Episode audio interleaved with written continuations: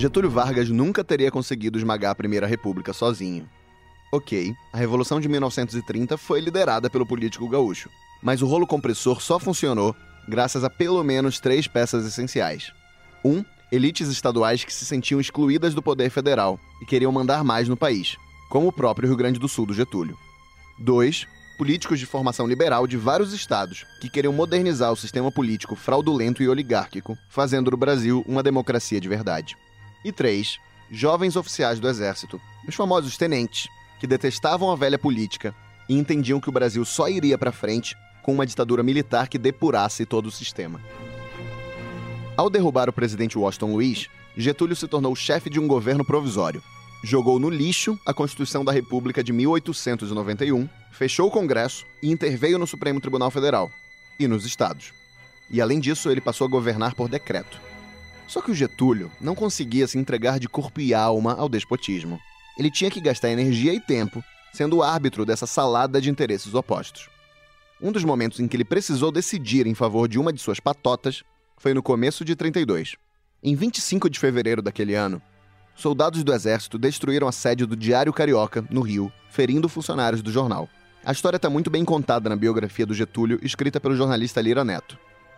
O jornal tinha apoiado a Revolução de 30 mas passou a atacar o Getúlio pela demora dele em promover uma constituinte que elaborasse uma nova constituição para o país. Por trás do ataque estava o Clube 3 de Outubro, batizado em homenagem à data em que estourou a Revolução. Esse clube reunia militares favoráveis a um governo forte, que achavam que esse papo de constituição era desculpa para trazer os velhos políticos de volta. Para esses tenentes, os brasileiros eram imaturos demais para decidir o próprio destino e precisavam, pelo menos por um tempo, de um poder militar e centralizado. Senão, uma hora ou outra, as oligarquias políticas iam voltar a dar as cartas de sempre. O ataque ao Diário Carioca deixou desesperados os membros do governo que eram contra esse plano de ditadura. Da linha mais liberal e democrática, o chefe de polícia do Distrito Federal, Batista Luzardo, e o ministro da Justiça, Maurício Cardoso, foram cobrar satisfações de Getúlio no meio da madrugada. Enquanto eles estavam lá, o telefone tocou. Era o ministro da Guerra, José Fernandes Leite de Castro, para dizer o que achava daquela confusão. Ô, doutor Getúlio, os rapazes do Clube 3 de Outubro fizeram ao Diário Carioca o que eu faria se eu tivesse 20 anos a menos. Getúlio não se sensibilizou com a indignação dos aliados civis. Ele ouviu calado, não convocou reunião de emergência, nem prosseguiu com investigações. Num cinismo só, ele recebeu uma comitiva de gráficos revoltados com o ataque ao jornal. O Getúlio chamou o ocorrido de monstruoso e disse que os trabalhadores podiam ficar tranquilos, pois tudo ia ser investigado. Não foi coisa nenhuma. Além disso, o Getúlio tinha proibido uma manifestação pró-constituinte e anti-governo no Rio, depois do Clube 3 de Outubro prometer sangue derramado se o protesto acontecesse. Aí, completamente indignados, o Batista Luzardo, o Maurício Cardoso e o ministro do Trabalho, Lindolfo Collor, anunciaram sua saída do governo. O Clube 3 de Outubro achou que tinha ganhado a parada, né? Você também acharia. Os militares foram até o Getúlio felizes da vida. O líder deles, Pedro Ernesto, discursou. Excelentíssimo senhor chefe do governo provisório, o Clube 3 de Outubro está aqui com o fim de trazer o apoio e a solidariedade ao seu governo. Estamos certos da ação ditatorial de Vossa Excelência. E que Vossa Excelência cada vez mais se revela o ditador de que necessitamos para salvar o nosso país. Apoiaremos, de modo absoluto, o governo de Vossa Excelência como ditador. E olha, por uma coisa é de se tirar o chapéu para esses caras. Pelo menos eles chamavam ditadura de ditadura mesmo, o que muita gente depois não teve coragem de fazer. Bom, aí a palavra passou para Getúlio, que respondeu: Recebo a demonstração de solidariedade que me trazeis. Ah, e aqui eu devo uma explicação para vocês. Eu tenho chamado alguns colegas para interpretar as vozes que aparecem no podcast. Mas a questão agora é que existem muitos áudios do Getúlio, por exemplo. A gente sabe como era a voz dele. Ela aparece no começo do podcast desde o primeiro episódio, aquele Trabalhadores do Brasil. Ia ficar estranho usar uma hora uma voz interpretada e outra hora a voz original gravada. Então, na maioria das vezes, agora ao longo da série, eu mesmo vou ler as declarações que não tenham sido gravadas. Claro que pode ter uma exceção ou outra, mas a ideia é seguir majoritariamente esse plano. Mas bom, voltando ao que disse o Getúlio. Sois a vibrante mocidade civil e militar que não quer ver a revolução se afundar no atoleiro das transigências, dos acordos, das acomodações entre os falsos pregoeiros da democracia. Aí a plateia veio abaixo. É isso aí, Getúlio, uhul! O chefe do governo continuou. Sob a aparência do apelo à Constituinte e a defesa de uma autonomia que sempre violaram, muitos procuram apenas voltar ao antigo mandonismo e pleiteiam a posse dos cargos para a montagem da máquina eleitoral. Aí de novo só aplauso, aquela alegria tenentista genuína, sabe? Mas o Getúlio não tinha acabado de falar. A volta do país ao regime constitucional virá, terá de vir. Está na lógica dos acontecimentos. Essa volta processar-se-á, porém, orientada pelo governo revolucionário, com a colaboração direta do povo e não em obediência à vontade exclusivista dos políticos. Hum, os tenentes não gostaram muito já, né? Como é que é isso? Constituição? Hum, é o que a gente quer, né? Mas, bom, pelo menos ele falou mal dos políticos. Aí teve uma palminha e outra ali em respeito. Aí o Getúlio finalizou. O que eu não posso concordar é com a prática de violência de qualquer origem, pois a ninguém é lícito fazer justiça pelas próprias mãos, sem com isso diminuir a autoridade do governo e o prestígio da revolução. O governo não deverá tornar-se, por isso, prisioneiro de qualquer partido, classe ou facção, porque unicamente ao povo brasileiro, juiz definitivo dos seus atos, lhe cumpre prestar contas. É. Daí os militares se entreolharam e já não entenderam nada. De que lado estava o chefe do governo provisório, Getúlio Vargas? Essa é a pergunta que muita gente ainda ia fazer na vida, e ainda faz até hoje. É difícil responder, porque quando se olha a história dele, tem um pouco de tudo. Nascido e criado como menino prodígio do sistema oligárquico, Getúlio chega no poder pela Revolução de 30 com esse interesse de derrubar as oligarquias. Daí esse revolucionário esmaga uma outra revolução pró-constituinte, em 1932. Mas aí passa um pouco e ele aceita a Constituinte e em 1934 se elege, dentro da lei, presidente do Brasil. Em 35 os comunistas tentam tomar o poder, e o Getúlio não deixa, e passa a ser mais anticomunista do que nunca. Chega a 37 e com apoio dos fascistas brasileiros, dos militares e de um monte de gente, o Getúlio joga a Constituição fora, faz uma nova e vira ditador. Em 38 é a vez dos fascistas tentarem tomar o poder, e Getúlio também não deixa. Em 39 estoura a Segunda Guerra Mundial, e o Getúlio fica lá, ora dando uns tchauzinhos para a Alemanha nazista, e ora dando umas piscadinhas para os Estados Unidos. No fim, o Brasil fica do lado dos americanos. Mas aí fica estranho esse negócio de combater ditaduras na Europa e ser ditadura no Brasil. E o Getúlio acaba saindo de moda. Para se agarrar ao poder, ele tenta de tudo, inclusive o apoio dos comunistas. Não dá certo, e os militares que ajudaram a fazer a ditadura do Getúlio derrubam ela em 1945. Ufa, hein? E olha, isso porque esse episódio é sobre a primeira passagem do Getúlio ao poder, de 1930 a 1945.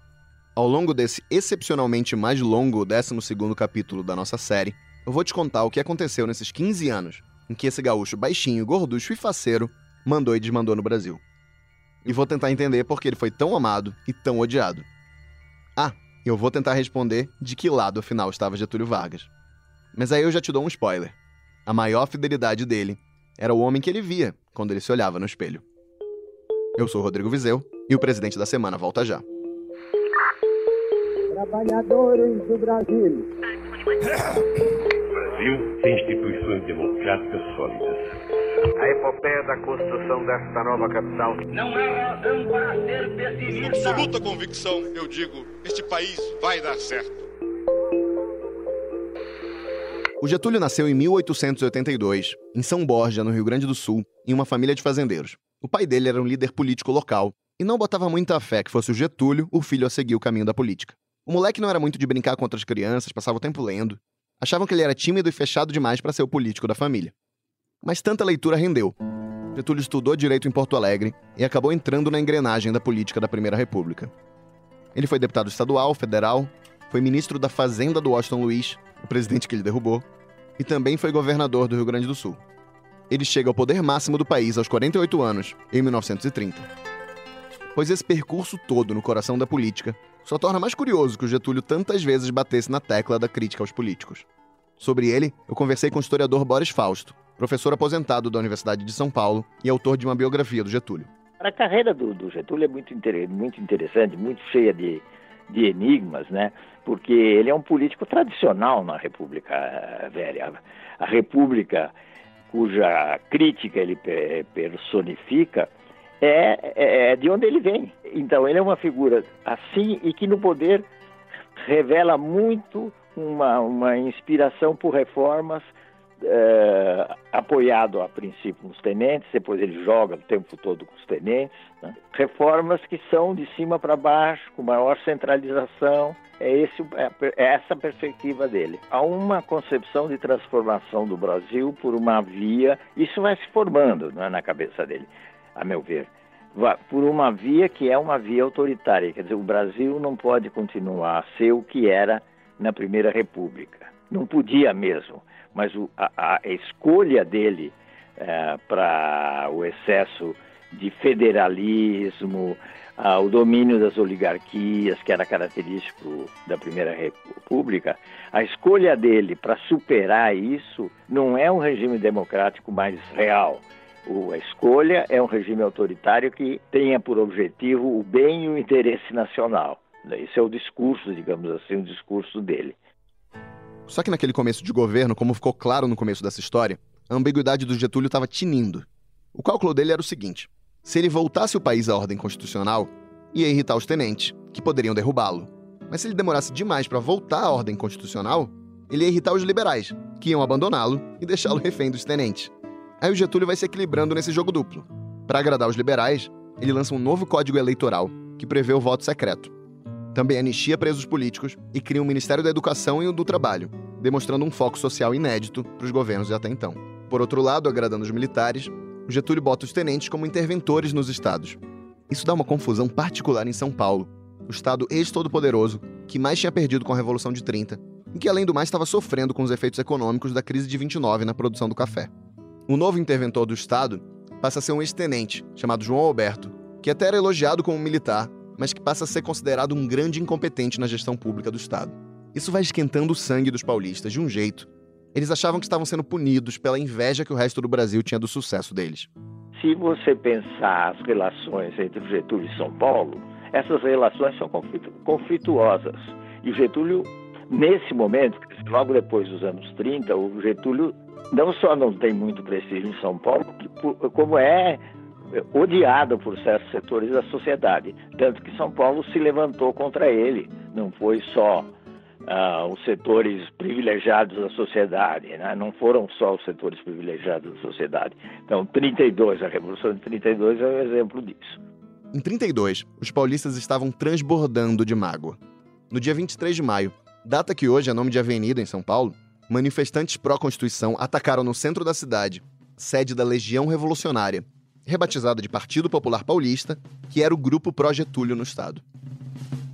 A milícia getulista recebeu muito bem armada o protesto. Foram horas de trocas de tiro, granadas, incêndios. Saldo foi de dezenas de feridos e de 13 mortos. Mas os mortos que entraram para a história foram quatro, de sobrenomes Martins, Miragaia, Drauzio e Camargo. Com as iniciais desses sujeitos, os paulistas criaram o movimento MMDC. O Getúlio até acenou para os liberais finalmente anunciando uma data para a eleição de uma nova constituinte, 3 de maio de 1933, logo depois. Mas aí, ouvinte, a situação já estava conflagrada demais. Muita gente em São Paulo achou que isso era lorota e começou a preparar uma revolução contra o governo federal. Claro que, além dos interesses constitucionalistas, a gente tem aí as oligarquias de São Paulo querendo voltar a dar as cartas e até mesmo defensores de separar o Estado do resto do Brasil. Esse último ponto ia ser muito explorado pelo Getúlio para desacreditar o movimento aos olhos dos brasileiros. A Revolução Constitucionalista estourou em 9 de julho, outro famoso nome de avenida paulistana. O plano era ousado: tomar rapidamente o Rio de Janeiro, com o apoio de outros estados rebelados. Com a ajuda de doações da sociedade, tinha até arrecadação de ouro junto a pessoas comuns, São Paulo se armou. Milhares de voluntários se alistaram para lutar. O Estado estava pronto para se vingar por tudo aquilo que vinha acontecendo. Pois é São Paulo que passa, marchemos cheios de glória, conosco marcha a vitória. Mas as coisas não saíram como planejadas. Os outros estados não apoiaram a revolução como esperado. Entre outras razões, porque colou a tal pecha de separatismo paulista. O Getúlio, que chamava tudo aquilo de contra-revolução, bloqueou o estado para comprometer o abastecimento dos paulistas. Mal armadas, algumas tropas chegavam a usar matracas para imitar o som de metralhadoras para afugentar as forças getulistas. Os voluntários bem que tentaram, mas São Paulo não conseguiu vencer. Em menos de três meses, o governo federal esmagou o levante paulista, com um saldo oficial de 633 mortos do lado de São Paulo e um número até hoje incerto de perdas federais. A Revolução de 32 foi derrotada, mesmo que curiosamente ela seja endeusada até hoje pela história oficial paulista.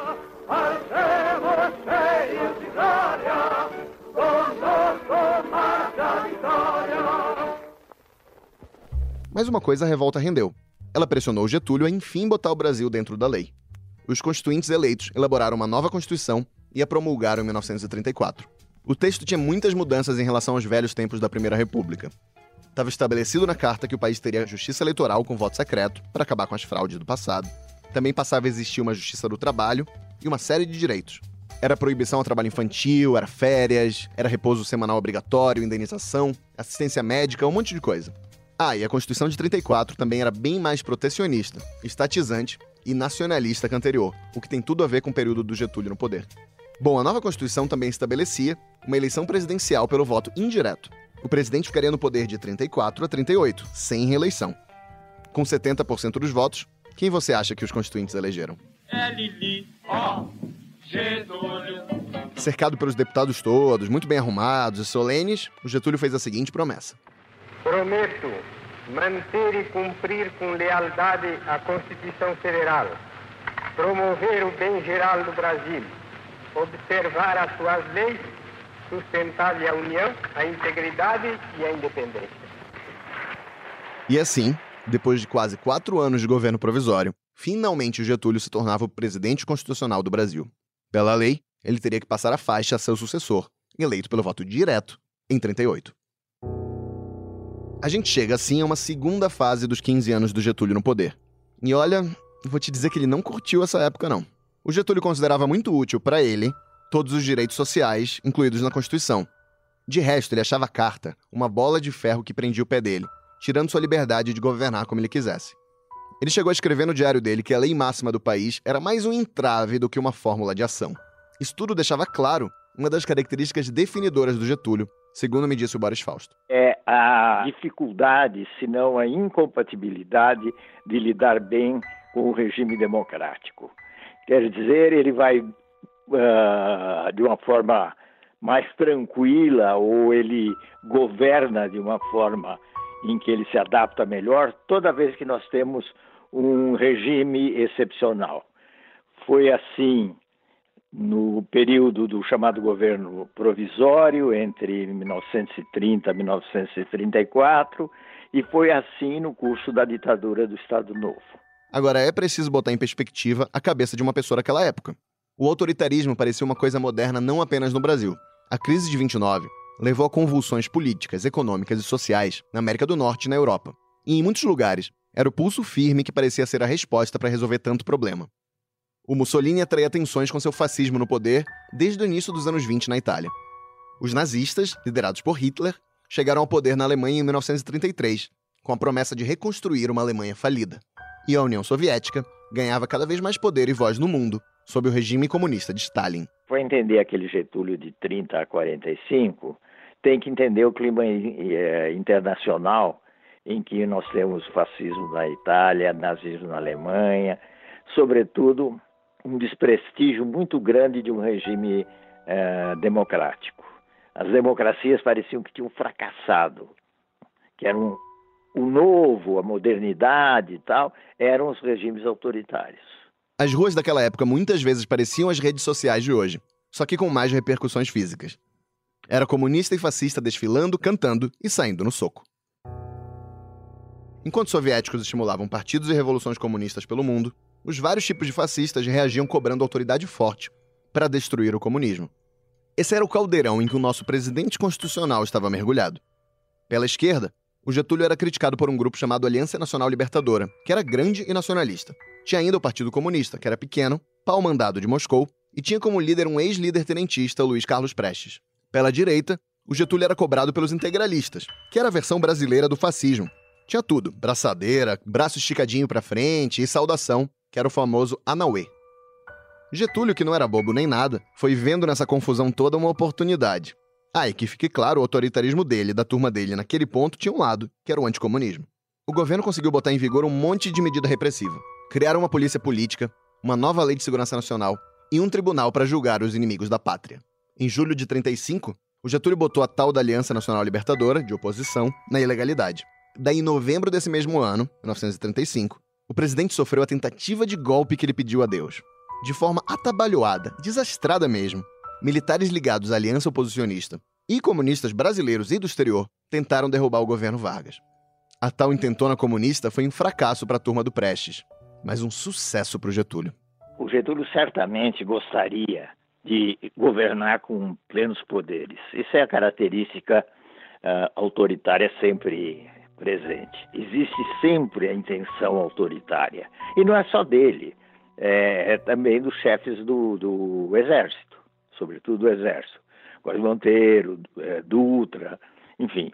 Essa gente tinha intenção autoritária, achava que não se completava a Revolução de 30 porque havia uma dispersão democrática, porque havia interesses partidários acima dos interesses nacionais. Então, houve acontecimentos ajudaram a criar condições para um golpe, para uma excepcionalidade. Um desses uh, acontecimentos foi a aventura comunista em novembro de 1935, uh, uma insurreição sem nenhuma possibilidade de êxito, mas que deu um prato cheio na refeição do Getúlio, para dizer a situação do país é perigosa, há, há agentes estrangeiros intervindo na vida nacional, e de fato havia, os agentes foram presos. E não foi só prisão que teve, não. O governo criou uma comissão de repressão ao comunismo e conseguiu que o Congresso aprovasse o estado de guerra no país. O Filinto Miller, chefe da polícia do Getúlio, calculou que mais de 7 mil pessoas foram presas no Brasil nos seis meses que se seguiram à intentona comunista. Entre os presos estava, é claro, Prestes, e também a mulher dele, a judia alemã Olga Benário, de quem você vai lembrar por causa da Camila Morgado. Eu estou grávida de Luiz Carlos Prestes! E quero ter meu bebê aqui no Brasil! É, Olga, mas o Getúlio não quer não. Com aval do Supremo, Olga Benário foi deportada grávida para a Alemanha nazista, onde foi assassinada anos depois em uma câmara de gás. A Olga foi o caso que ficou mais célebre, mas muito mais gente foi alvo de repressão e tortura depois da intentona. O americano Victor Barron foi preso e torturado esmagaram até os testículos dele. O sujeito não resistiu e o corpo dele foi jogado pela janela de um prédio para simular suicídio. Outro torturado foi o alemão Arthur Evert, que levou choques elétricos nos genitais e teve o corpo queimado. A mulher dele foi espancada e estuprada na frente dele. O cara só foi libertado quase 10 anos depois, quando já tinha enlouquecido.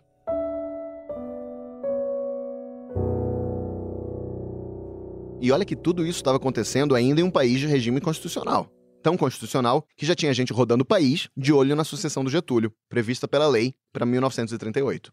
O principal deles era o Armando de Salles Oliveira, governador de São Paulo. É engraçado que o cara era de oposição ao Getúlio, afinal era paulista, mas sente só como ele parecia bem afinado com o jeito de pensar do governo federal. Ao choque das suas organizações terroristas, nós oporemos as nossas próprias organizações de choque.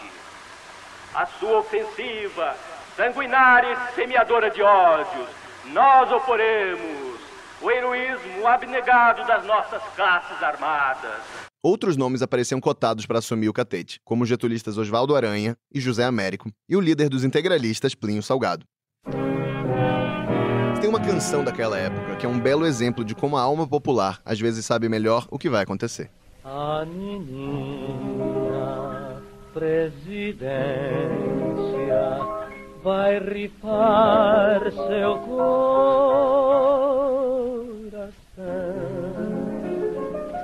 E já tem três pretendentes, todos três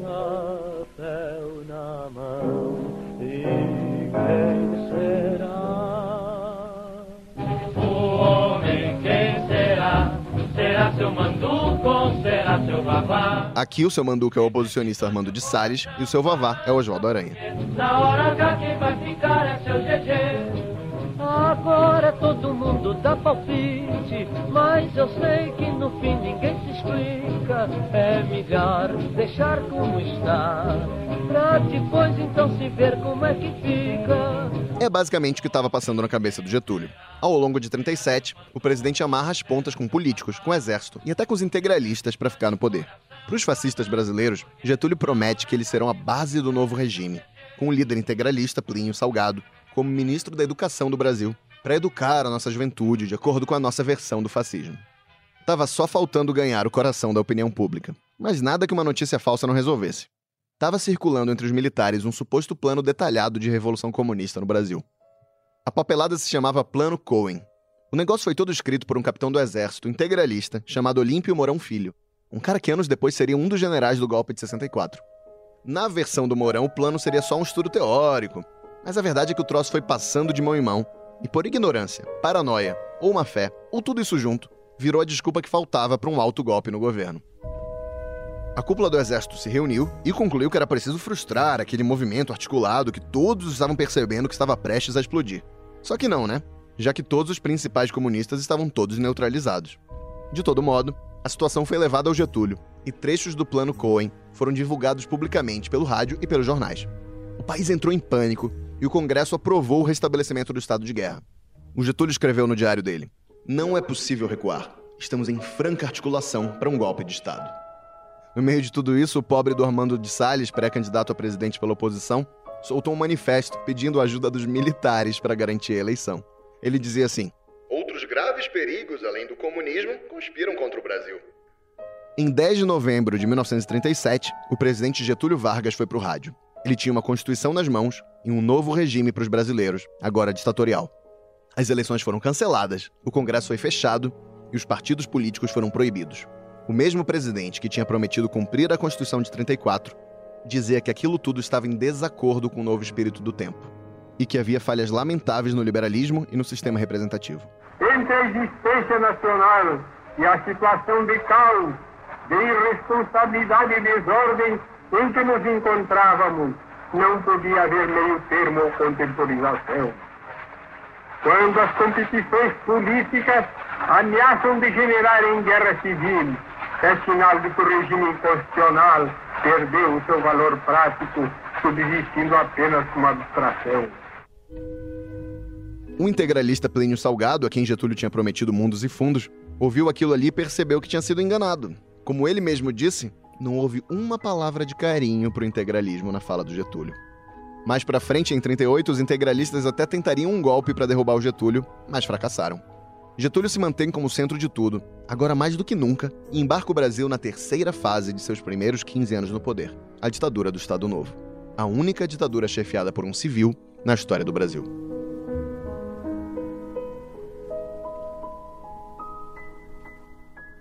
Uma vez ditador com poderes totais, Getúlio realizou todos os seus sonhos. O novo regime era profundamente nacionalista e centralizado. A ideia era criar uma estrutura hierárquica única para enfim conseguir modernizar o Brasil e racionalizar o serviço público. Quem pagou o preço disso foram os estados, porque Getúlio acabou com a ideia de república federativa. Numa cerimônia que não deixa de ter um quê de sadismo em relação à Revolução Paulista de 32, o governo chegou a tocar fogo nas bandeiras estaduais, que passaram a ser símbolos banidos. Em uma pira é feita a cremação das bandeiras estaduais, que desapareceram por um dispositivo da nova Constituição para serem substituídas por uma só bandeira, a nacional. Com o Estado Novo, Getúlio aprofunda medidas sociais que já vinha promovendo desde que chegou ao poder. Criou o salário mínimo, a carteira de trabalho e organizou sindicatos bastante assistencialistas, criando uma legião de trabalhadores fiéis e dependentes do governo. Tem um legado do Estado Novo que é comemorado até hoje por muita gente. É a razão para ser comemorado porque resolveu um atraso histórico do Brasil embora ele tenha seus problemas. A, a legislação trabalhista é algo que se faz é, a partir de, de cima para baixo. Ok, em todo caso a, a legislação está aí. Mas ela é toda muito determinada por uma intervenção do Estado. E isso é mais claro nos sindicatos. Quer dizer, os sindicatos autorizados nascem já como um apêndice do Estado. E de, depois eles conseguem fugir disso, criar centrais sindicais, etc. Mas na concepção getulista, há essa concepção que é, que é próxima ao, a um sindicalismo de tipo fascista. O governo também impõe uma forte censura à imprensa, inclusive com a queima de livros como os do escritor Jorge Amado. O Estado Novo também é o ápice do culto à personalidade do Getúlio, no nível que nunca tinha sido visto até então no Brasil. O regime criou um departamento de imprensa e propaganda para pilotar tudo isso. Havia ainda a ideia de construir de cima para baixo, é claro, a cultura nacional, e aí, curiosamente, o governo usou muito a consultoria de intelectuais, como Heitor Villa-Lobos, Carlos Drummond de Andrade, Mário de Andrade e Gilberto Freire. Eles participaram do governo principalmente via Ministério da Educação, seduzidos pela ideia de moldar uma cultura brasileira. Também teve intelectual preso, como Graciliano Ramos, ainda lá atrás, na intentona comunista.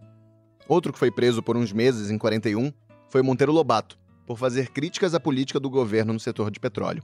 Ele foi considerado subversivo, mesmo sem ter nada de comunista, e encarcerado. Mas os que ousavam contestar o Estado Novo eram poucos. A regra era abraçar o regime. Brasil.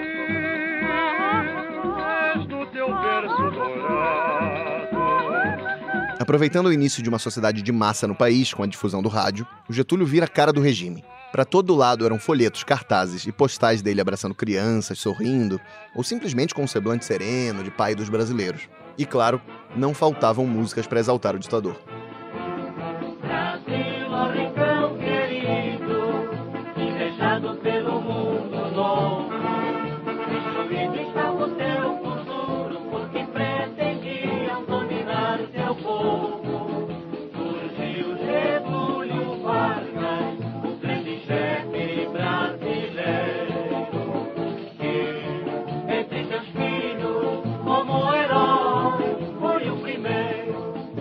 Integralistas tinham ficado escanteados do governo, mas as técnicas de doutrinar a juventude estavam lá. Cerca de 300 alunas do tradicional estabelecimento de ensino marcham da Praça Tiradentes até a sede do Departamento de Imprensa e Propaganda, entre aplausos e manifestações de simpatia pública. A mocidade, atendendo aos apelos do presidente Getúlio Vargas, está hoje, mais do que nunca, integrada nos destinos da pátria. Isso tudo não deixa de ser meio engraçado, já que à primeira vista, ou mesmo à segunda ou à terceira, o Getúlio não era exatamente a imagem do brasileiro médio. Ele estava sempre com aqueles ternos claros, aristocráticos, charuto na boca, brilhantina no cabelo. Ele era aquela figura engraçada e pequenina, com uma barriga enorme e a calça lá em cima, que andava com o tronco projetado para frente, bem pomposo. Ele não tinha muito de popular, inclusive gostava mais de golfe do que de futebol. O Getúlio não tinha a melhor retórica do mundo, embora sempre aparecesse sorrindo. Eu tentei imaginar com Boris Fausto como seria a experiência de tomar um chimarrão com Getúlio. Primeiro eu trocaria o chimarrão por uma outra coisa para mim. Eu também. Eu não, eu não sou lá muito de chimarrão. eu faria o mesmo. Bom, deixando de lado o chimarrão, eu acho que a conversa dele era uma conversa amável, uma conversa até interessante. Essa é a minha, minha imaginação, porque ele era um homem de uma cultura razoavelmente boa e ao mesmo tempo, eu acho que teria nessa conversa um nível de superficialidade, de superficialidade muito grande, porque ele tinha uma, assim, uma arte de levar uma conversa adiante. Mas e aí, com todos esses elementos de Estado forte, censura, prisão de opositores e culto à personalidade, o Estado Novo era um regime fascista? O Estado Novo não é fascista. O Getúlio é, não é fascista num, num sentido de que ele nunca persegue uma coisa, que é uma organização popular que, que estabeleça, através de um partido, sobretudo, que estabeleça uma relação via partido com o chefe de Estado. Nesse sentido, ele é mais parecido com chefes autoritários, tipo Perón, tipo é, é uma, é uma, é uma, é a emergência de uma fórmula que é o populismo, que é uma fórmula muito corrente numa certa época, agora está voltando de um outro jeito, é uma forma muito corrente que se deu o nome de, de, de populismo. Agora, o populismo não é vertebrado da forma como é o fascismo, porque o fascismo tem a, a, grande força do, do, do, fascismo é não só o Mussolini, sem dúvida, mas é o partido. É, é o partido organizado que determina muito os rumos do regime. E no caso do, do, do Getúlio, o partido é frouxo, no caso do Perón, o Partido Justicialista tem um pouco mais de força do que se pensa, mas ainda está muito subordinado a um, a um, regime que tem muito de, de, de pessoal. Além disso, o, o que tem no, no, no, Estado Novo, o que tem, para tomar o exemplo mais extremo do, do regime autoritário do Getúlio, que tem no Estado Novo é muito uh, uma tentativa meio, meio a, a sul-americana ou a brasileira de atrair intelectuais, atrair muita gente, a não ser muito rígido, a não ser com relação aos comunistas, não ser muito rígido para conseguir a adesão de círculos intelectuais, etc., que é uma coisa estranha ao fascismo. O fascismo quer efetivamente organizar todos os níveis da sociedade de uma forma corporativa. Não houve totalitarismo, quer dizer, houve muitas brechas, vamos dizer assim. Claro que há sempre brechas no, em qualquer regime, mas houve, o, na Itália não, na Itália você tem, ao longo dos anos, uma rigidez corporativa que eh, revela a pretensão de organizar, sob a bandeira e a ideologia fascista, todos os setores da sociedade. Bom, Getúlio podia até não chefiar um regime fascista, mas tinha muita gente simpática aos ideais do nazifascismo no governo, a começar pelo próprio ditador. O secretário de gabinete da presidência, Simões Lopes, voltou encantado com o que viu na Alemanha de Hitler. Em um dos aniversários do líder nazista, Getúlio mandou seus parabéns via telegrama e recebeu agradecimentos de volta. Quando, com a Segunda Guerra Mundial já em curso, Hitler conquistou a França, em 1940, Getúlio disse o seguinte no rádio: Os povos vigorosos, aptos à vida, necessitam seguir o rumo de suas aspirações, em vez de se deterem na contemplação do que se desmorona e tomba em ruína. Marchamos para um futuro diverso de quanto conhecíamos em matéria de organização econômica, social ou política, e sentimos que os velhos sistemas e fórmulas antiquadas estão em declínio. A relação com a Alemanha se estendia à economia, com o Brasil como principal parceiro comercial do Reich alemão na América Latina. Mas nos lembremos aqui que estamos lidando com Getúlio Vargas, o mestre da ambiguidade ele percebe que está vivendo uma outra conjuntura, uma conjuntura em que os Estados Unidos estão de um lado uh, oposto, do lado oposto ao eixo, às potências do eixo, e que o Brasil não está no centro da Europa, o Brasil está na América do Sul, está nas Américas, em que a influência americana é muito forte. Isso determina muito a mudança política dele, a, a perspectiva de política externa de cada vez mais se aproximando dos Estados Unidos e deixando de lado qualquer simpatia pelo, pelo, pelo fascismo italiano e o, e o nazismo também. Né? Isso é um exemplo de uma conjuntura em que ele se adapta. Ele se adapta, mas ele intervém, ele sabe intervir nisso. Então ele gosta do Roosevelt, o entusiasmo que ele tem pelo, pelo Roosevelt até pelos discursos, a forma como o Roosevelt discursa, e que, e que ele não consegue imitar, porque ele é muito solene ainda. Quando os americanos foram atacados pelo Japão, em 41, o Brasil declarou solidariedade aos Estados Unidos. Além disso, o mesmo regime que afagava Hitler reduzia, dentro do seu espírito nacionalista e patriótico brasileiro, a liberdade das colônias alemãs no sul do Brasil. Getúlio passou os primeiros anos da guerra numa valsa com Franklin Roosevelt, o presidente americano, que tentava comprometer o Brasil com a luta dos aliados contra a Alemanha. O Getúlio só enrolava. Até onde deu, ele manteve o Brasil neutro na Segunda Guerra, até porque ele queria ver para onde os ventos iam. Ele dizia que nossas forças militares não estavam preparadas para o conflito, o que era em boa medida verdadeiro. Roosevelt então prometeu treinamento e material bélico para o Brasil. Espertos, os americanos evitavam dizer em seus filmes de propaganda que o Brasil era uma ditadura. Os Estados Unidos também ofereceram financiamentos e levaram a nata da nossa oficialidade militar para conhecer o exército americano, num claro jogo de sedução. Nossa elite política e militar, que era pinhada de simpáticos ao nazismo, como o germanófilo ministro da guerra Eurico Gaspar Dutra, foi ficando cada vez mais aberta à causa dos aliados. Sem dúvida deve ter ajudado o fato de que, à medida que a guerra avançava, foi ficando claro que o Hitler não ia vencer.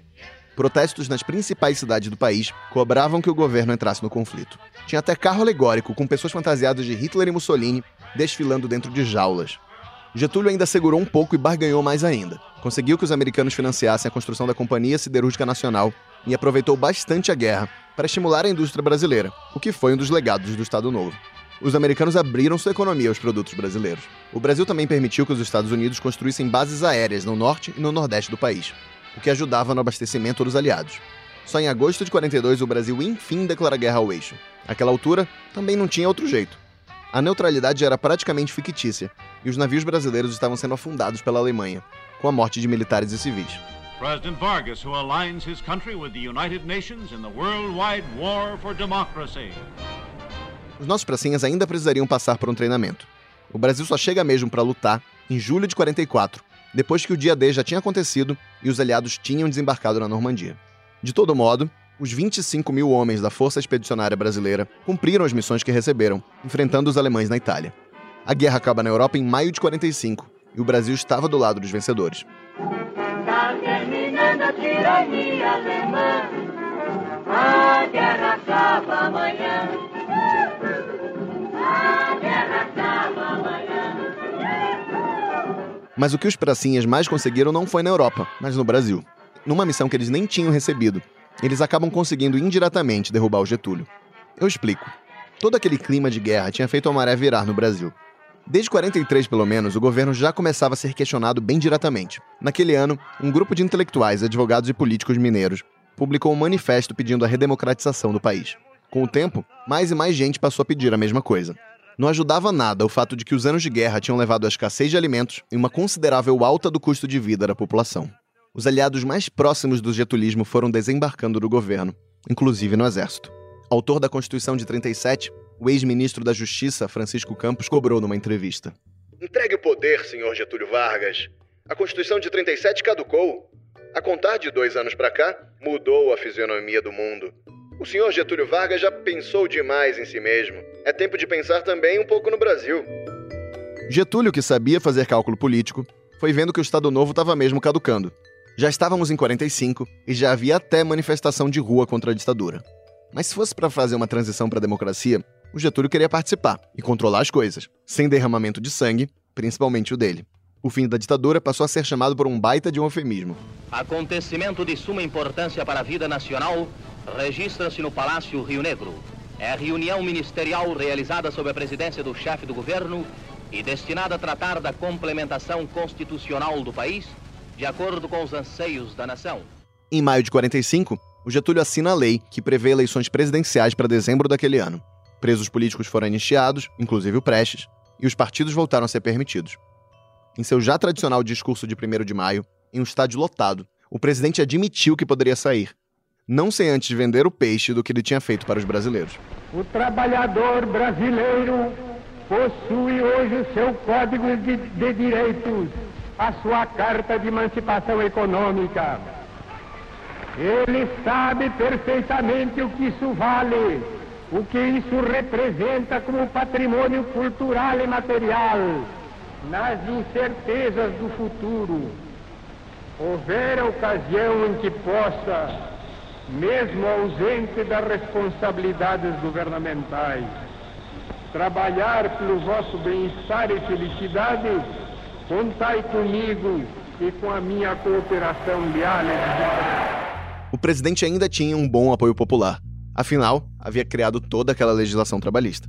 Então começou a surgir uns gritos de queremos Getúlio, que ficou conhecido como queremismo.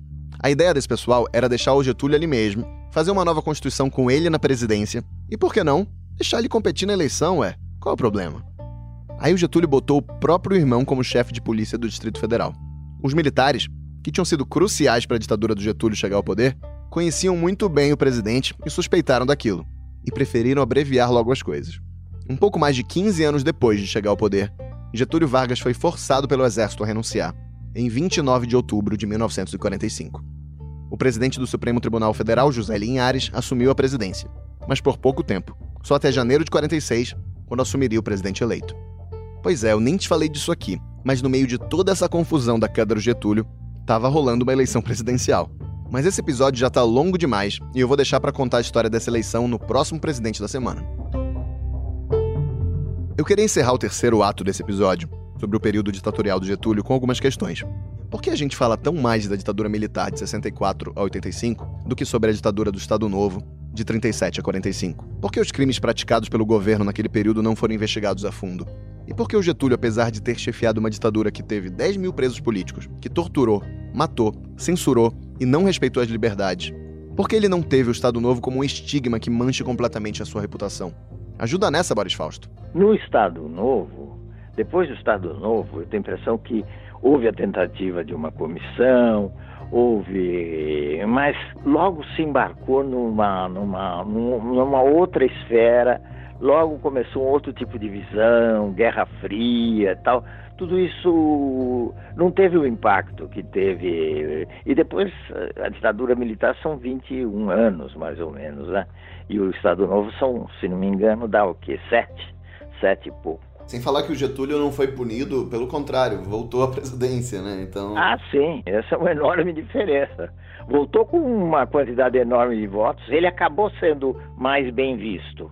Acabou sendo assim hoje. Eu diria que, sobretudo, a relação que ele fez, não só com a classe trabalhadora, mas também ele foi ganhando setores novos da classe média, a figura simpática, tudo isso pesou muito em favor do Getúlio. E há sempre essa associação. Ele criou a legislação trabalhista. Isso para a massa é importante.